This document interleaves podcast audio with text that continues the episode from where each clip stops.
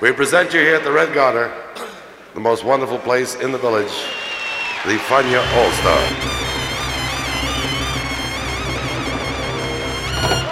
La hora faniática.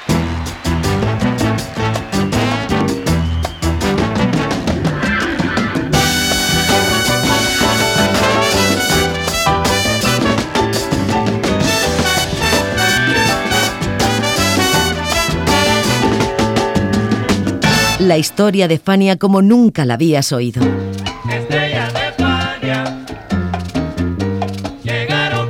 La sorprendente historia de Fania Records.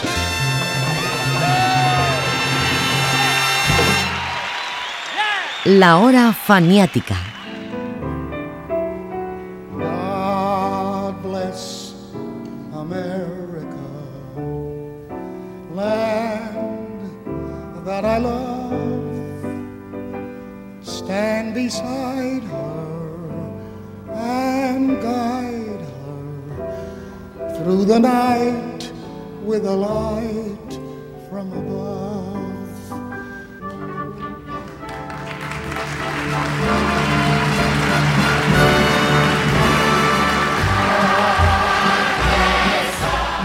El álbum que vamos a escuchar hoy en la hora faniática sea el más extraño en términos editores de la historia de Fania.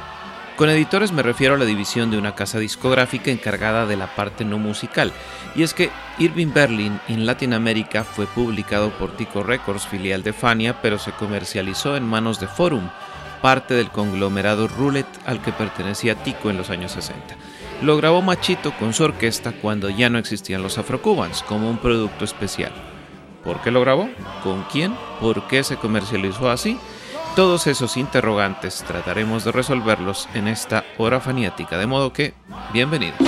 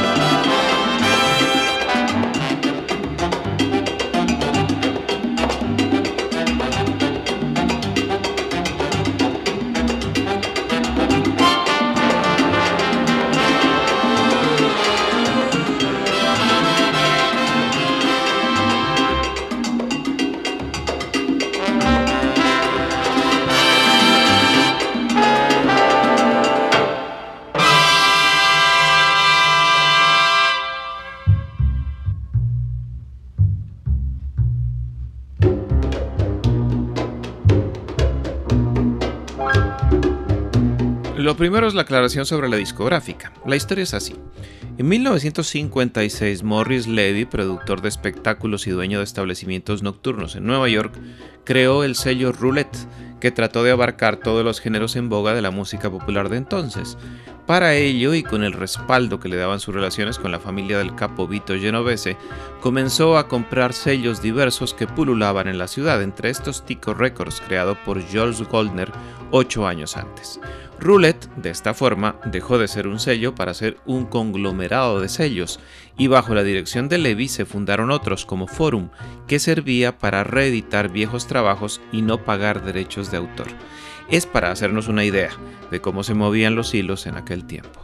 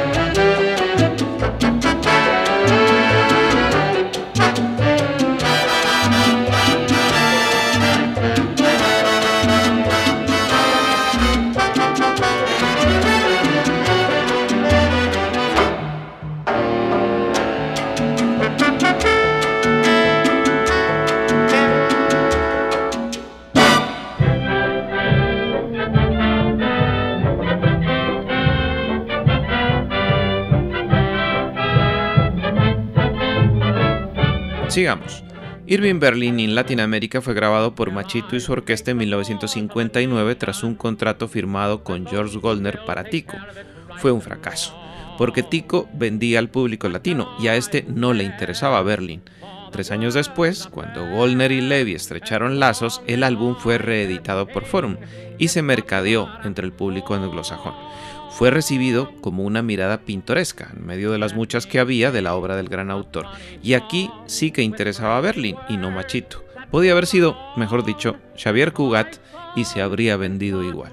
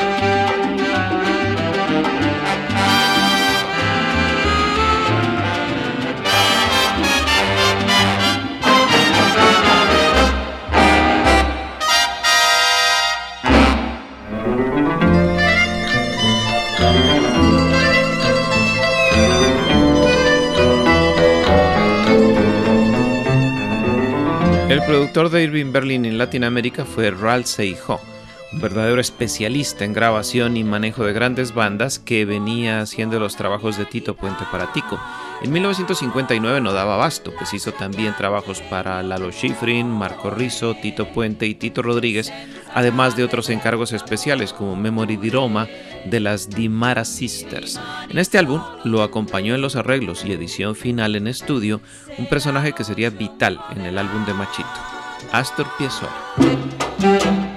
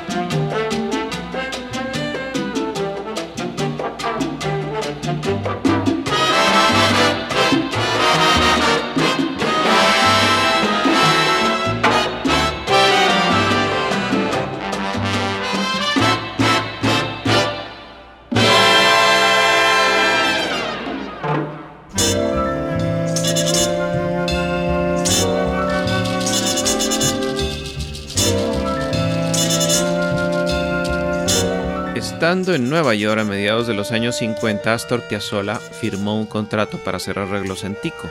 Al comienzo fueron trabajos con cantantes románticos acompañados de grandes orquestas melódicas como las citadas Dimara Sisters, pero la seriedad y rigor de su labor hicieron que Goldner lo pusiera a trabajar para Machito. En Irving Berlin, en Latinoamérica, Piazzolla arregló dos temas, How Deep in the Ocean y Be Careful in My Heart donde dejó su sello interpretativo con un bandoneón evocador y nostálgico. Al año siguiente, Piazzolla grabó el disco Cole Porter en Latinoamérica con la orquesta de Peter Russ. El argentino arregló cuatro temas, con lo cual creció su aval como arreglista de primer nivel y le permitió organizar un quinteto con su bandoneón más guitarra, bajo, vibráfono y congas.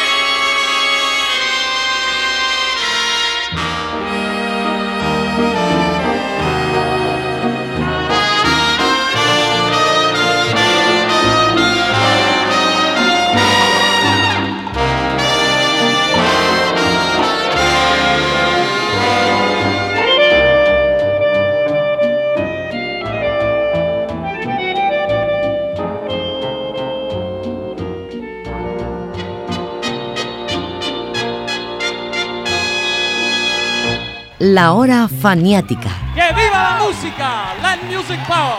Yeah.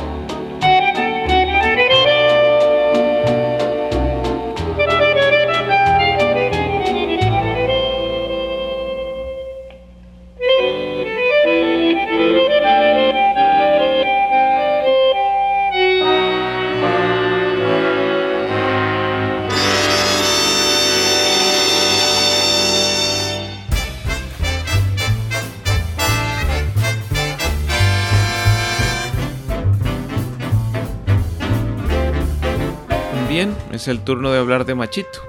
Para ese 1959 el gran intérprete había disgregado a los afrocubans pensando en que un cambio de nombre les vendría bien a efectos comerciales. La orquesta de todas maneras se mantuvo igual, aunque con algunos cambios. Irving Berlin en Latinoamérica fue el último disco de Patato Valdés con la banda, al igual que el de José Mangual. Los trompetistas también cambiaron y aunque esto era habitual, aterrizó un cubano muy bueno, Alfredo Chocolate Armenteros. Al poco tiempo de esos cambios, los invitarían al viaje de su vida a Japón.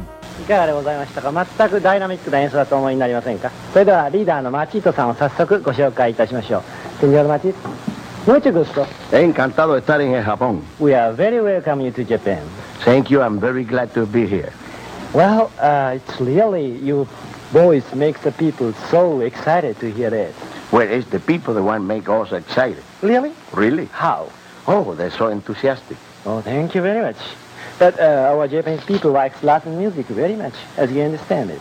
Oh, they, I know they go crazy about Latin music. うんえー今お話を聞いたんですがこのマチートさんの楽団の一つの特色は聴いてる人をもう興奮させることなんだそうです、えーこれはもう皆さんお聞きになってよく分かっていただけたと思います。でマチートさんはえー日本の皆さんが大変こういうラテンのリズムをお好きだからえー私は日本へ来たくて仕方がなかったと今おっしゃってました Thank you.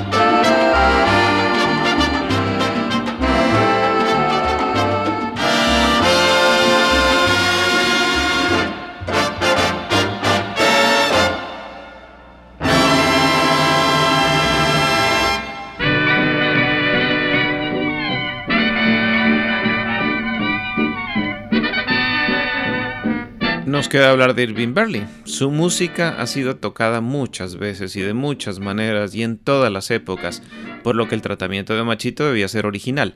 Sin embargo, dicen que lo más original es lo original, por lo que Frank Grillo escogió lo mejor del repertorio y le puso un patrón latino básico, arreglando su línea melódica, de manera que las famosas canciones acabaron en cha-cha-cha, tras un verdadero tratamiento de jazz latino.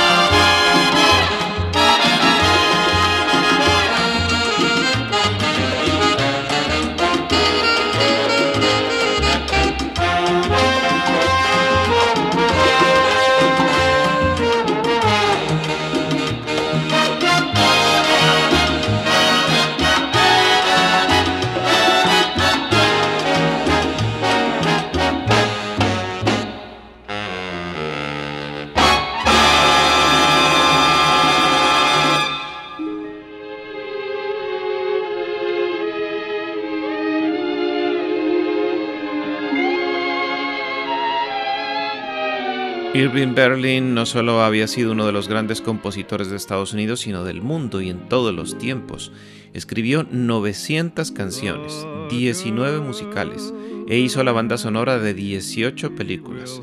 Está a la altura de Cole Porter y George Gershwin en cuanto a composición de melodías famosas.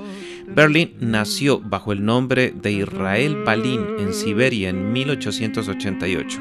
Era uno de los ocho hijos de Lee y Moses Balin un agricultor judío que además cantaba en una sinagoga.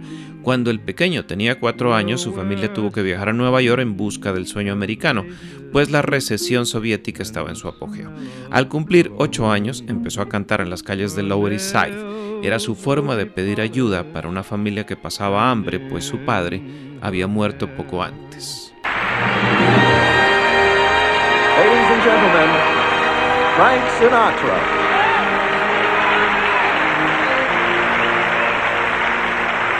Thank you very much. Every year I always call to wish uh, a happy birthday to Irving, and this year I decided I'd rather sing it to him.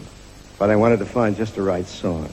And there's one I know is his favorite song because he gave it to his wife as a wedding gift. And after 62 years of marriage, I know he'd like to give her the gift all over again.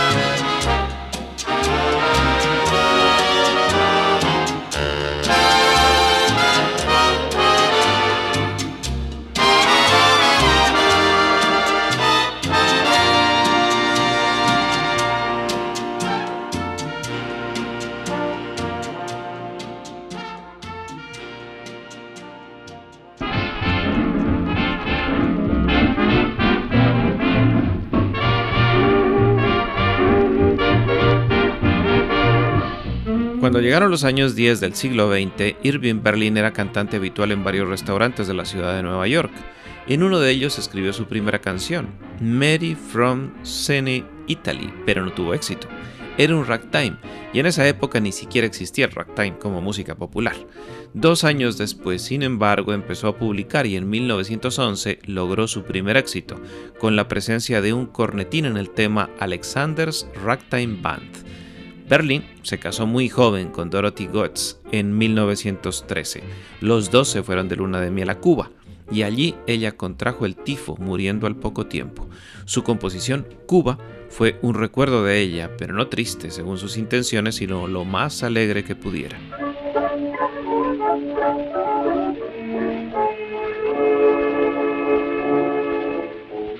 So far from here, there's a very lively atmosphere. Everybody's going there this year, and there's a reason. The season opened last July. Ever since the USA went dry, everybody's going there, and I'm going home. I'm on my way to Cuba. There's where I'm going. There's where I'll stay. Cuba, where wine is flowing, and where dark-eyed Stella's light their fellas and tell us Cuba, where all is happy. Cuba, where all is gay. Why don't you plan a wonderful trip to Havana? Hop on a ship and I'll see you in C-U-C-A. Oye, qué rico suena las estrellas de España.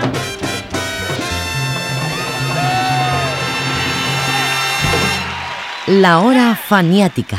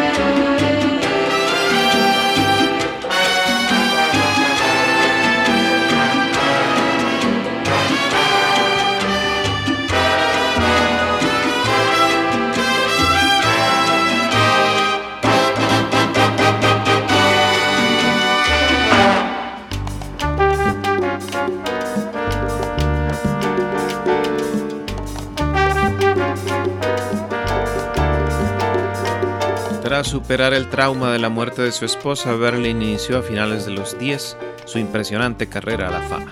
En 1919 fundó su compañía discográfica Siegfried Follies. En 1921 construyó el Music Box, su propio teatro, donde hacía su música. Marcó los felices años 20, también los 30, los 40, los 50, los 60, los 70. Al Johnson, Fred Astaire, Bing Crosby o Ginger Rogers le debieron buena parte de su fama al ilustre creador. Se volvió a casar con Ellie McKay en 1926. Ellie era la hija de Clarence McKay, presidente de la compañía postal telegráfica y además un líder católico que se opuso a los antecedentes judíos de Berlín.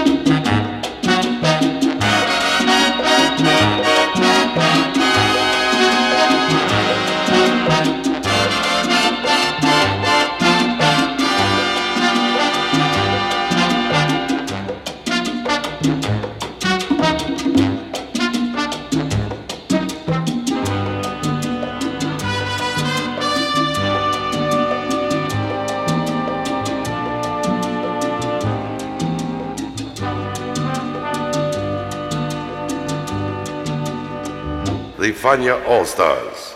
Fania, the great young company that we hope you will enjoy throughout the years. La hora faniática.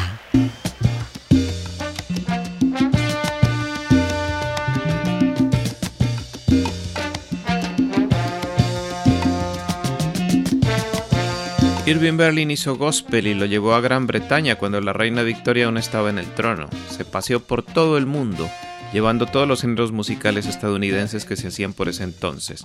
Su secreto era tocar una simple melodía para dar placer a todo el mundo, como él mismo decía, y ese estilo de vida no varió en ningún momento. Se retiró como un millonario a finales de los 70 y murió en septiembre de 1989 a la edad de 101 años. Con este recuerdo, nos despedimos de esta hora faniática en la que los acompañó José Arteaga.